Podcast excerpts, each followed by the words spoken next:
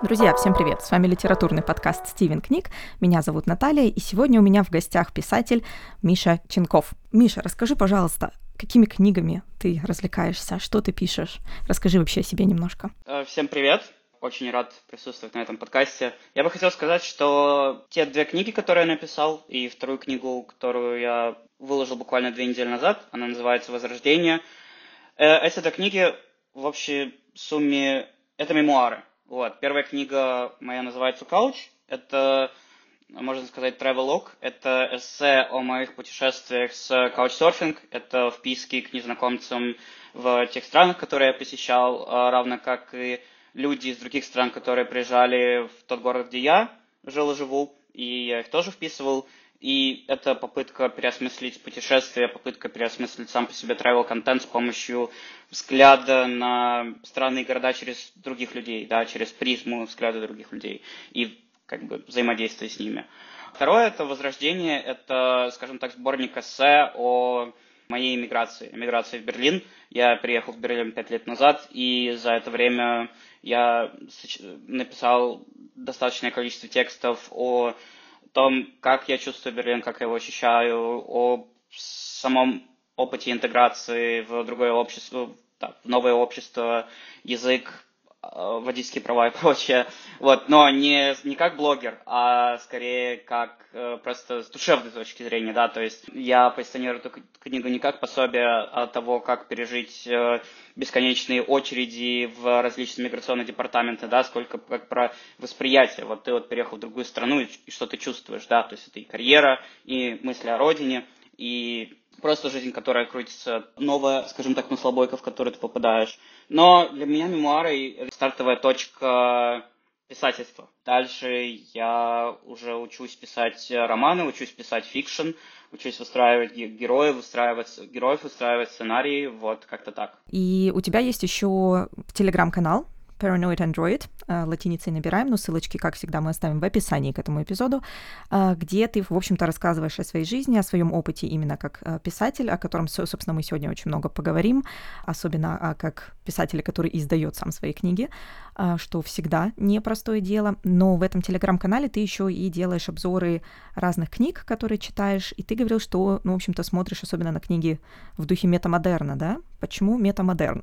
Я на самом деле не смотрю на сами книги в духе метамодерн, да, то есть я могу читать все, что угодно, и, соответственно, вот эта история, когда ты перевариваешь э, какую-то информацию, какой-то сценарий, какой-то сюжет, это уже, соответственно, под твою ответственность. Да, для меня метамодерн это, скорее, понимаешь, это попытка, попытка, скажем так, раскаяться, попытка исповеди и попытка честно рассказать о том, как ты живешь, чтобы это заражало людей вокруг, и они, соответственно, также начали делиться э, реальными проблемами, не скрываясь ни за какой маской, потому что постмодерн, то есть мир постмодерна, в котором мы живем, это в первую очередь маска, и если мы даже не говорим про там инструменты политтехнологии пропаганды, просто, знаете, для меня, ну, когда спрашивают разницу между постмодерном и метамодерном, у меня в этом случае как бы довольно такой похабный, но довольно э, четкий пример. Вот, да, сидят мужики за столом, да, то есть там пятницу вечером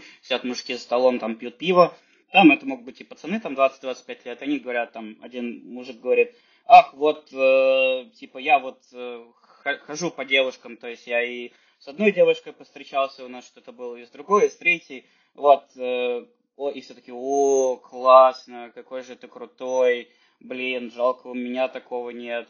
Ну вот, а, ну, когда чувак, собственно, ни с, ни с какими девочками не встречался, он просто хотел как бы выпендриться перед парнями, да, сделать себя чем-то, чем-то выше, чем он на самом деле есть. А метод модерн — это когда тоже мужик сидит за столом и говорит, блин, вот я встречаюсь со своей девушкой, и у нас вот, вот в постели что-то не ладится, да, то есть, ну, как-то вот какие-то вот проблемы, да, довольно тонкие, и все такие, блин, слушай, да, у меня на самом деле такая же проблема, я просто боялся рассказать об этом, и люди начинают обсуждать соответственно, и сам делиться своими переживаниями, и то главное делиться выходами из тех ситуаций, в которые они оказались. Вот для меня это и есть метамодерн. Ну вот, друзья, обязательно заходите в канал Миши, почитать, я рискну даже сказать немножко душеспасительных, да, метамодернистских эссе. Да, ну и я уже немножко э, заспойлерила нашу главную тему выпуска. Это, собственно, то, что мы в русском языке очень часто называем сам издат. У меня, как у человека, который немножко пишет статью про сам издат сейчас для одного журнала, э, небольшие проблемы, потому что пишу я эту статью на английском, и, в принципе, в англоязычной сфере сам издат, именно само слово сам издат, так же, как и там издат, они оба относятся конкретно к вот тому советскому периоду времени и поэтому сбиваются с толку. Меня всегда сбивает с толку, ко мне приходит какая-нибудь знакомая, говорит, я вот тут пишу исследования по э, поваренным книгам, которые женщины из разных комьюнити вот прям от руки писали, сами там переписывали, создавали, распространяли. Вот, и, и мой, значит, аргумент, что это вот тоже такой сам издат как сам издат, не как self-publishing, mm-hmm. не как когда ты просто сам издаешь свою книгу в, в каком-то формате, а именно вот прям сам издат. И я тут начинаю думать, а в ГУЛАГ отправили бы этих женщин за эту кулинарную книгу? Мне кажется, вот это немножко решающий вопрос. Но если бы там, если там были бы скрытные рецепты, э, скрытные, скажем так, приправы западных стран, то, скорее всего, бы отправили за попытку шпионажа. Это да. Да-да-да, диссидентские блюда распространяют. Так вот, да, и, соответственно, немножко меня каждый раз такое двойственное ощущение в голове, потому что, ну, давайте будем откровенны, уже лет 10-15 точно мы все спокойно используем слово «сам издат» для значения именно self-publishing, издание своих собственных книг. Ну и мы дальше в этом выпуске так будем это слово использовать в этом самом значении, чтобы сразу терминологию прояснить сначала, потому что я душнила. Вот. Ну, что поделаешь. На самом деле, ну, а, а как ты переведешь его по-другому? То есть, ну, self-publishing — это самопубликация. Ну, самопубликация книг на самом деле звучит нормально, но сам издат звучит романтичнее. Э, вот, возможно, Однозначно. да. Я тоже думала над этим вопросом, потому что сам издат это же прям даже та же самая калька, вот прям слово в слово получается, и уже существующее э, слово.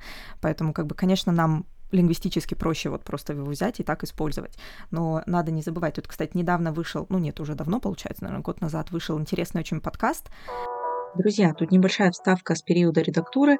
Так вот, подкаст этот называется «Пустая полка». Это такой небольшой мини-сериал. А, и ссылочку мы оставим в описании к эпизоду. Отзывы тех людей, которых, у которых родители, например, баловались сам издатом, читали это все и как это тогда ощущалось, как вот это комьюнити за границей ощущалось, как это все, ну, то есть как пытались люди там провести какие-то книги запрещенные и рвали их в туалете и спускали в поезде в туалет, потому что боялись, что на границе остановят. И как бы даже сейчас, в 2020-х годах, это, конечно, вот то воспоминание о том самом сам который был очень рисковым, это прям особо, ос, особенный какой-то такой, да, действительно, флер придает. Вот, но мы вернемся к вещам тривиальным, о том, как э, издавать собственные книги э, в нашем мире. Скажи, ты обе свои книги издавал в сам издате, да? Да. И обе книги в Берлине или ты в России тоже пытался? Слушай, я помимо, ну, как бы двух книг, я просто помимо издания двух книг на языке оригинала, на русском, я пишу на русском, я еще издавал две книги в переводе. То есть первую книгу, в первой книге я прибегал к помощи переводчика, чтобы, соответственно, из нее составить англоязычную версию. Вторую я уже переводил сам при помощи DeepL. Это такая приложение нейросетка, которое прекрасно переводит предложения, сосочетания и прочие какие-то сложные языковые конструкции. Не без твоей помощи, естественно, да. Вот. Да, то есть я помимо двух книг на русском издал две книги на английском, и то есть получается я в Литрес сам издат издавался, и в Amazon КДП, и в Редеро пытался русскоязычную версию сдать, и печатался сам. То есть вторую книгу я уже печатал в типографии, и первую я тоже печатал в типографии, но это типография как бы представляет себя как некое издательство, которое тебе там дает ISBN, генерирует макет, соответственно, с этого тоже спрашивает какую-то дополнительную сумму. Так что да. Для меня, кстати, здесь, в Германии, именно открылось вот такое существование такого формата издательств. Э, иногда они позиционируют себя просто как типография, иногда действительно как полноценное издательство, но фактически все, что они для тебя делают, они дают тебе ISBN, потому что э, на самом деле это такая, я считаю, э, если погуглить немножко, то можно разобраться, да, и ISBN можно купить и самому, и это, на удивление, не так дорого, как мне всегда казалось, я недавно смотрела цены, а, и, э, ну, понятное дело, если ты, вот, ну, не было у тебя мечты заниматься издательским делом, тебе оно, может быть, действительно не надо и сложно, но эм, есть много таких небольших издательств э, в, по Германии, которые тебе предлагают, в общем-то, ESBN они тебе дадут, закажут печать твоих книг, ну, может быть, помогут с, немножко с версткой, тоже в зависимости от пакета ты за это заплатишь много денег им, а потом они будут просто продавать твои книги, но с каким-то минимальным маркетингом, да, то есть они продают очень важные, с важным видом, эм, я просто в таком издательстве как бы как-то практику проходила, они с важным видом продают место на нашем сайте, мы, мы поставим вас на наш сайт. Какой трафик у этого сайта, неизвестно. Происходит ли там какая-то жизнь, какая там аудитория, тоже неизвестно, скорее всего, просто рандомная, да, все, все подряд. Эм, и э, дальше весь, весь, собственно, промоушен, продажи твоих книг в твоих руках. В итоге, кроме тебя, никто это не сделает. И мне всегда казалось, что это немножко, эм, ну, нечестно со стороны издательств такое именно предлагать, потому что польза издателя в том числе, особенно сейчас, э, в том, что ты предлагаешь какую-то маркетинговую площадку. Да, ты так или иначе социальные сети, контакты с книжными магазинами, предлагаешь какие-то мероприятия и так далее. Но про это, мне кажется, ты расскажешь интереснее с точки зрения человека, который сам все это сделал. Да, это на самом деле это очень важную тему подняла, потому что мне кажется, что, знаешь, как бы в ментальном плане ключевая ключевая история с самоздатом у автора заключается в том, что автор полностью переносит ответственность за успех своей книги на себя. Автор осознает, что даже не только маленькие издательства, да, про которые ты говоришь, а даже издательства большой пятерки, то есть такие как Penguin Books, например, да, э, они не будут заботиться о продаже и раскрут... о продаже твоей книги и раскрутке твоего бренда, то есть твоего бренда как автора, как личности автора, так как это делаешь ты, да, то есть все равно та статистика, которую я вижу периодически на форумах, пусть и в формате слухов, э, у большинства авторов, которые пользуются тредпабом, классическим, классическими издательствами, все равно количество продаж книг варьируется там в районе 20-30 книг. И это очень-очень мало для той сделки, которую автор заключает с классическим издательством, да.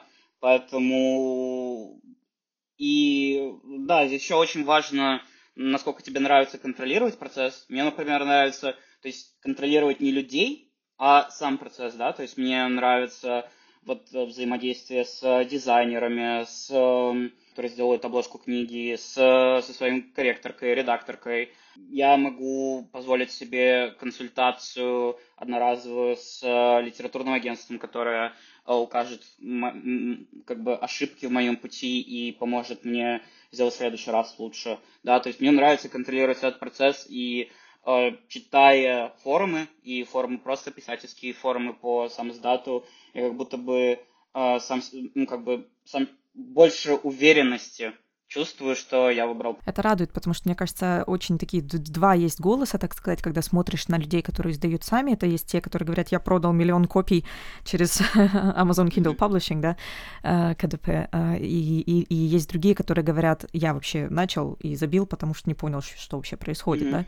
То есть процессы, которые за этим всем скрываются, они тоже, в общем-то, ну, просто, наверное, и много времени занимают. Как у тебя с этим? Uh, знаешь, я бы не сказал про время, потому что время это, знаешь, как бы... Я, я с философской точки зрения считаю, что время это вообще неограниченный ресурс, потому что мы им владеем как бы в одинаковой степени, да. Я бы сказал, что это больше вопрос тех денег, которые у тебя есть, тех денег, которые ты можешь позволить себе эм, для издания книги и для качества книги, которую ты издаешь, а количество ну, ресурсов, сил, которые у тебя есть.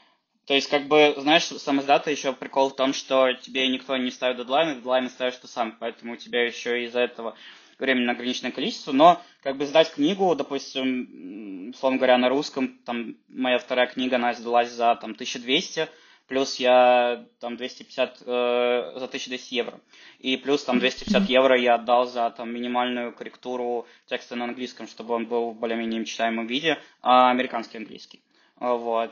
То есть я взял самый низ рынка. И то есть это вот вопрос денег, которые есть, э, ну, как бы, то, то, то чем ты, что ты можешь себе позволить, да.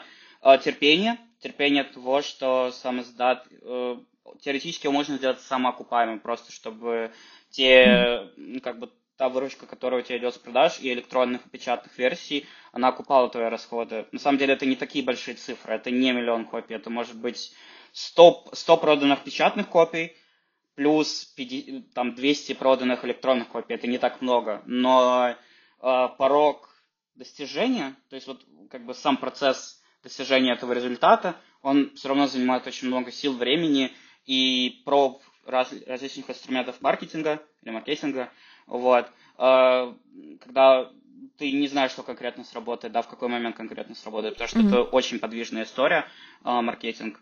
Да, это больше вопрос э, сил, э, сил, денег и там, твоих ресурсов, нежели там вопрос времени, потому что тебя все равно как бы никто не подгоняет издавать книги. Есть э, такое, скажем так, предрас, ну, как бы предрассудок или bias, э, как, как говорят э, э, в международных форумах, что э, типа знаешь, это как история с музыкальными стримингами, то, что стриминги превращают музыку в, мас- в, в такую маслобойку, и поэтому они как бы провоцируют тебя э, публиковать свою работу быстрее и торопиться э, с выпуском э, твоей музыки, mm-hmm. твоего арта, и как будто бы это делает Amazon, потому что Amazon, если Amazon КДП, это, мон, по сути, монополист в плане с, э, сам, сам self-publishing, это значит, что, по сути, у тебя вместо больш... многих там издательств у тебя одно издательство Amazon, да, и оно типа своими рейтингами, оно как будто подгоняет тебя, да, то есть там прода... А, активно, активная фаза продажи книг, скажем так, это три месяца, да, дальше трех да. месяцев книга, как правило, продается в гораздо меньшем объеме, и у тебя как бы есть три месяца на то, чтобы э, там запустить свою маркетинговую кампанию, раскрутить э, график продаж до такой степени, чтобы ты там вошел в топ-100, э, новинок э, Kindle, чтобы ты вошел там в топ-100 в тех категориях, которые ты выбрал в Kindle Store. И примерно то же самое происходит с литературой сам издатом, только в более щадящей, в более, там, да, в более щадящей форме. Э, вот. И как будто бы... И, и еще такая история, что, типа, чтобы поднять продажи своих книг, которые уже на полке, тебе нужно выпускать новые книги. Это очень сильно, типа, mm-hmm. продаж. И, и, и все это, как бы, вместе, оно как бы давит на тебя, чтобы выпустить свою книгу быстрее, но с другой стороны тебе как бы нужно справляться с этим давлением, чтобы то качество и та, то, та осмысленность, та философская составляющая э, твоего творчества, она не проигрывала, она не садилась вот э, в этом водовороте. Вот. Да, мне кажется, это еще в итоге э, сказывается очень нехорошо, когда качество книги падает из-за скорости выпуска. Тоже много раз это видела, когда, в общем-то, успешный писатель, все хорошо, но, э, например, издательство подгоняет и требует писать почаще, там, или, например, чтобы как минимум там три книги в год было, допустим, и посезонно, там, например, вот рождественская книга, а, летняя а, почитать в отпуске, ну, покупателям, да, а, и что-нибудь такое стандартная, да, и из-за этого в какой-то момент все равно видишь, когда падает качество по отзывам на том же Амазоне, да, Kindle, видно, что падает качество, оставляют плохие комментарии, оставляют маленький рейтинг, и этот же рейтинг тянет в итоге за собой и другие книги этого автора. То есть в итоге действительно это тот момент, когда надо, может быть, по-хорошему и издательствам немножко больше брать это в расчет э, поведения именно алгоритмов в том числе. И, ну, как всегда, вот этот риск того, что если ваша книга за три месяца не продастся хорошо, не попадет вот именно в этот э, чат 100 лучших книг по версии Kindle, то, ну, можно перезапускать, на самом деле снимать и перезапускать. И это очень важный момент в контексте сам издата, потому что за все проколы ответственность несешь, несешь в первую очередь ты сам, как автор. То есть ты и автор, и бизнесмен, и, соответственно, специалист по продажам, и за каждый прокол ты несешь ответственность, и я на этом тоже обжигался, то есть я выпускал допустим, когда я пользовался услугами перевода, а перевод это вообще дорогая тема, даже если ты договариваешься на хороших условиях с э, переводчиком, что он там возьмет за, ну, типа, ниже, ниже, ниже рынка за авторский лист э, стоимость, то все равно это очень дорогая история. И мне как, бы, как будто бы денег хватило на перевод, но не хватило денег на корректуру и правильную редактуру на английском, из-за чего для native спикеров очень сильно просело качество книги, и я тоже стал получать пару плохих отзывов. Причем не только те, кто купил эту книгу, а те, кто даже стал арт-ридерами, да, то есть я типа заплатил за advanced reading copy, чтобы э, какой-то читатель, ну, как бы, как волонтер пожертвовал своим временем, чтобы прочитать мою книгу и составить честный отзыв.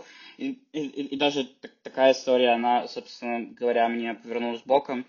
Uh, да, да, это, это, то есть, в плане, опять же, это и моя больная тема, и больная тема самоздателя, что категорически не стоит спешить ни с подготовкой книги, ни с ее выпуском, потому что таких косяков, их может быть очень много, и так как ты там, предлагаешь себя как личность, как сам писателя, э, читатель сразу же поймет, что это там не косяк какого-то стороннего редактора, да, это в первую очередь твой косяк, это скажется на твоей репутации. Да, есть такое. Ну смотри, мы с тобой уже обозначили даже несколько пунктов о том, что надо иметь в виду, на что надо смотреть и откуда могут прийти самые большие ошибки, да, то есть это а, перевод, редактура и корректура, то есть это люди, которых надо еще найти, да, которые тебе это все сделают, ну и, соответственно, договориться о ценах, что, ну, всегда болезненный момент для многих участников этого процесса, а, потому что тебе надо потом эти цены отбить, а я знаю тоже по Германии, конечно, цены впечатляющие, скажем так. Вот я тебе на этом плане перебью. Если ты живешь в Германии, тебе не обязательно сотрудничать с Германией. Я это понял уже на момент выхода второй книги. Если, допустим, ты русскоязычный писатель в Германии, Франции или в любой другой стране Западной Европы, то тебе проще всего с, э, сейчас сотрудничать с балтийскими странами. То есть у меня корректорка, редакторка, она из Риги, а типографию я заказывал в Эстонии, включая доставку, понятное дело. И все равно это получается и дешевле, и быстрее, и понятнее, чем искать те же русскоязычные издательства и типографии в Германии, которые тоже существуют, но в меньшем количестве и, соответственно, не запрашивают большую цену я пытаюсь в голове такой ментальный список составить того, что надо иметь в виду, значит, вот аутсорсинг дизайна, в том числе дизайна обложки. Скажи, дизайнеры тебе делают еще эм, какой-то материал для соцсетей, для как-то для рекламы или что-то такое, или ты сам это делаешь? Насчет э, материала для соцсетей, у меня есть соцсети, и я веду, веду в них, скажем так, а, авторский, авторскую жизнь, рассказываю про авторский лайфстайл без прикрас в духе метамодерна. Вот, но, но у меня нету таких каких-то сейчас э, красивых э, каких-то баннеров или плакатов, которыми я мог бы поделиться. То есть я в основном делюсь обложкой и задником книги, как часть макета. Когда была идея поехать в тур по городам, и я поехал в тур по городам, с афишей мне помогала девушка. То есть просто ну, что-то, что-то сделать фотку мою как бэкграунд и просто там ключевые моменты, то есть там список городов, там название книги и там благотворительность, куда пойдут там деньги с платного входа. Это, да, то есть она все нарисовала это в конве. Вот. Пока вообще нет такой истории, и пока как будто бы не то чтобы мне это не нужно, но, знаешь, у меня как бы довольно маленькая аудитория и в Телеграме, и в Инстаграме, но такая история, что все свои. Все равно мне приходится убеждать читать как бы свою, свою аудиторию в том, что я надо купить мою книгу. Мне это нужно проговорить словами или сделать инфоповод. Например, на прошлой неделе у меня был инфоповод, что Редро снял мою первую книгу с продаж, потому что, то есть, смотри, типа, есть вот этот новый закон о запрете пропаганды ЛГБТ и э, ЛГБТQ+. И у Редро, короче, запустил в связи с этим нейросетку, которая якобы прогоняет текст твоей книги и замечает, насколько сильно ты нарушил законодательство. И Редро в итоге снял мою книгу, сейчас я тебе прочитаю формулировку. Как вы знаете, в соответствии с изменениями законодательства РФ с декабря 2022 года запрещена пропаганда и демонстрация нетрадиционных сексуальных предпочтений и смены пола. И вот на предмет наличия запрещенного контента вашу книгу проверила нейросеть. В ней был обнаружен контент, который может попасть под запрет нового законодательства. Книга снята с публикации в Редеро и во всех магазинах дистрибьюторов. Конечно, они сказали, что да, там нейросеть несовершенна, ла-ла, мы, мы можем разобраться вместе, но я такой, это же кек. Я просто это запостил в Телеграм, Инстаграм, я такой, покупайте запрещенку. И да, какая часть ситуации такая, ну, типа, ты меня убедил, да. Соответственно, стали покупать и бумажные книги, и электронные. Вот, то есть, как бы для меня, скорее, знаешь, я, я сейчас давлю, как бы поддавливаю в текстовую составляющую, то есть и всякие подкасты, статьи, такие инфоповоды, нежели баннеры. Ну да. А можно вопрос неловкий? А книга соответствует? Нейросеть была права вообще хоть? А, На секундочку. Нет, это, это, кстати, очень хороший вопрос. Ну смотри, у каучсерфинга, то есть я не скажу, что очень большая часть э, пользователей каучсерфинга и часть сообщества каучсерфинга, но Couchsurfing — это очень открытое сообщество, скажем так, open-minded, да, и в каучсерфинге очень много ребят в комьюнити с нетрадиционной сексуальной ориентацией. Какая-то часть из них, она практикует нудизм и практикует нудизм вместе со своими серферами, о чем она обычно открыто пишет в своем профиле, да.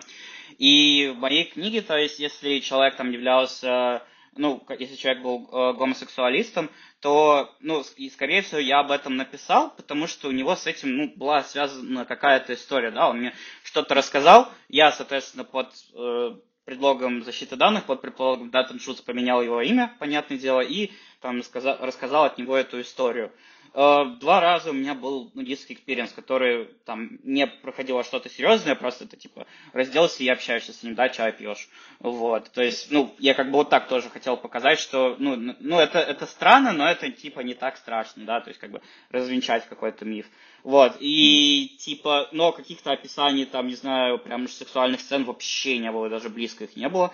Поэтому, как бы, то есть, ну, что-то нашло, типа там, не знаю, под запросом гей, там нудист, но это не было чем-то криминальным. Но типа, мне кажется, как бы Royce, как бы оно подстраховывается тоже, да, потому что типа это же закон, там, там же не прописано, что конкретно, да, то есть там критерии, то есть на, значит, на таком языке продуктового IT критерии KPI никаких нет, поэтому как бы они лишний раз перестраховываются, но Litres не подстраховывается, то есть первая, вторая книга, она свободна у меня сейчас в продаже на Litres, и как бы никому до этого нет дела. Хотя модерацию как бы обе книги тоже прошли и проходят постоянно. Да, Литрес, он типа он удаляет уж прям самые нашумевшие книги, типа он удаляет «Лето в пионерском галстуке», удалил какое-то время назад. Может, уже восстановили, не знаю, надо посмотреть. Но как бы Литрес в этом плане, он максимально либеральный сейчас, вот для автора. И поэтому тоже такая история о том, что, да, в этом плане печатать очень хорошо, потому что там за печати тебе еще никто как бы руки не отобьет, да, то есть в этом плане печать еще тоже выходит, скажем так, на первый план. Угу. Что, кстати, необычно. Мне кажется, мы обсудили очень много плюсов. Давай еще раз немножко, может быть, э, подведем такой какой-то итог э, плюсов самоздата и минусов самоздата, и, может быть, еще что-то вспомним по дороге. То есть мы mm-hmm. однозначно озвучили большие объемы работы, но, опять же, такой довольно приятный. Я, на самом деле, тоже очень большой фанат процессов. Mm-hmm. как знают мои коллеги по подкасту, Аня, Валя, простите. вот. Но Кому-то это нравится, действительно. То есть для меня бы это тоже была такая работа. Если бы я могла писать, для меня это была бы приятная работа. Да, много работы, надо очень много сотрудничать с другими специалистами, которые тебе хорошо вычитают а, все. И, конечно, нельзя пропускать, особенно, мне кажется, как человек, несущий вообще всю ответственность за свой продукт, за его продажу, нельзя пропускать, да, вот эти шаги с а, редактурой и корректурой. Смотри, я в первой книге не пропустил корректуру, то есть у меня было два уровня корректуры, но редактуру я опять же пропустил, потому что слишком много денег потратил на ненужные вещи. Соответственно, у меня не осталось денег на самое главное. И как бы да, это, это сильно ощущается. Даже такой, знаешь, читатель, который тебе доверяет, он там читает мою вторую книгу и говорит, что сильно ощущается разница в качестве. Вот. А особенно, когда ты уже пишешь романы со сценарием, то, конечно, редактура это must have. Вот. А, ну смотри, да, получается три главных плюса – контроль, то есть ты контролируешь время и тираж, и все. А, цензура, причем цензура не только в российском контексте, но вообще в контексте любой страны, любого издательства, потому что любое издательство это корпорация, у каждой корпорации есть свои там, ну, знаешь, как бы рамки, за которые нельзя выходить. А писательство, как и любое искусство, это в первую очередь провокация для меня. То есть, в первую очередь, это оно, писательство, как и любое искусство, не меняет мир, но оно создает прецедент, оно создает провокацию, да. То есть, заставляя читателя посмотреть мир над, другим углом. Типа, кто вам, ну, кто, кто тебе сказал, что вот в мире должно быть все вот так? Почему в этой книге все, все не, не могло случиться по-другому, да? Вот. Mm-hmm. И третье, авторские права, да, то есть, э, возможно, если ты начинаешь с нуля и там твоя цель продать 20 книг, то авторские права, если не считать вопроса там, процента роялти, это не так важно для тебя, но, там, допустим, если ты станешь успешным, и кто-то захочет у тебя купить право на перевод и экранизацию, то, соответственно, с тобой уже будут сотрудничать напрямую, что может оттолкнуть на самом деле потенциального покупателя, потому что он к этому не привык. Но, с другой стороны, mm-hmm. если этого не толкнет, то все бенефиты достаются тебе. То есть э, это такой, знаешь, очень большой плюс в перспективе. Ну и, в принципе, всегда можно успеть, если такой вопрос станет, обратиться в литературное агентство, обратиться в какое-то издательство, которое тебя будет представлять, если вдруг действительно это будет важным условием, да. Это всегда успеется, так скажем. Да, да, то есть это вопрос, а почему ты должен там передавать права там, на перевод и экранизацию, если издательство с ним ничего не делает? То есть он просто как бы в договоре прописывает монополию, но ничего с этим не делает до тех пор, пока уже там не получится просто. То есть это тоже такая очень mm-hmm. э, странная история. И ты упомянул сейчас такой момент, мне кажется, мы не сильно про это проходили, вот, что были какие-то расходы на ненужные вещи. Чего надо опасаться, вернее, что надо иметь в виду, что лучше не делать, когда самоиздаешься? Uh, ну смотри, я обратился вот в то издательство, про которое ты говорила, то есть маленькое издательство. Я буду называть его имя на самом деле, потому что э, это был приятный опыт с точки зрения взаимодействия с СМИ. Это была очень приятная женщина, которая руководила сам издательством. Было медленно и дорого. В итоге вышло медленно и дорого и с небольшими нервами, что вот мы вот прям тютелька в тютельку день в день. Потом там я уезжаю там в Болгарию, там на фестивале, меня для литературного фестиваля меня не будет три недели. Но мы в итоге как бы все, все сложилось. И очень добрый, очень понимающий человек. Но это было дорого и медленно. То есть как бы можно было сделать подешевле, побыстрее. То есть урезать косты на печать, урезать косты на перевод, то есть перевод вышел очень дорогим, из-за чего не хватило денег вообще ни на что. Э, добавить, э, то есть взять ASBN и взять верстку на себя, верстку печатной версии верстку макета э, обложки для печати, это получится дешевле и тоже быстрее, и у тебя будет больше контроля. Да, то есть какая, какая часть расходов ты должен взять на себя, чтобы выйти дешевле, и перевод. Перевод вышел очень дорого, и печать вышла очень дорого, потому что я напечатал столько копий, сколько мне не нужно. То есть я как будто бы находился в какой-то эйфории или гипомании. Я напечатал русской и английской версии там по 200 копий каждую. И сейчас, ну, сейчас я как бы это использую как маркетинг, типа покупаете вторую книгу, получаете первую в подарок. Но внося за скобки, то есть вообще непонятно, что с ними делать, потому что это, ну, явно не тираж начинающего сам издат писателя. Вот, то есть такие проколы. Можно немножко банальный вопрос, а где ты их хранишь? Дома, кладовке. Ну, я думаю, английскую версию, знаешь, у меня английская версия, э, ну, сначала я ее раздавал бездомным, которых увидел, на, ну, как бы в Берлине э, много бездомных э, ходит по вагонам и, или даже просто стоят на улицах и продают газеты. Как правило, газета называется The Art of Working Class, и она издается на многих языках сразу, в том числе на русском, там искусство рабочего класса. А, вот, я думал, такие, ну, можно им там раздать 3-4 книги, которые у меня будут в рюкзаке, и они пускай там продадут э, за, там, за, за сколько они пожелают. Но сейчас их стало настолько много, что как будто бы я думаю, что весной, когда у меня будет больше сил, я их просто растаскаю по библиотекам, и у входа в библиотеку я поставлю по коробке и там напишу Uh, типа Greetings from Indie Author, да, типа берите все книги за бесплатно. Такой uh, жест доброй воли, скажем так. Uh, вот. О, мне кажется, это отличное, тоже такой офлайн, ну не пиар, но какой-то, вот действительно, да, жест. Ну, акционизм, это, это, это, это, это акционизм, да. Плюс еще я пытался продавать свои книги на английском на блошиных рынках, и в итоге я там продал 10 копий за два воскресенья, что, в принципе, я купила сам стенд, но очень сильно ударило по самооценке и по желанию, потому что когда ты видишь много людей, которые проходят по стендам, но они не продают, ну, там не смотрят даже на той книги. С одной стороны, ты такой задумаешься, а зачем они должны покупать книги, да? То есть вообще, ну, чем ты их заинтересуешь? Вот. То есть я помню, я делил стенд на блошином рынке с э, чуваками из Ливана и Сирии, они продавали домашнее мыло, ну, мыло сделано в домашних условиях, да, и как бы мыло покупали, ну, причем там по двойной, тройной цене, там, по сравнению с магазином, потому что он домашний, но его покупали, да. Такая история была, что как бы там не заняла много денег, но заняла много усилий, которые можно было потратить на онлайн-маркетинг. Столько мелочей, которые надо в голове держать, на самом деле, в итоге а, получается. Вот такая вот она, жизнь авторская, жизнь писательская, жизнь самоиздательская. А, очень-очень детальная и сложная, но при этом крайне-крайне интересная.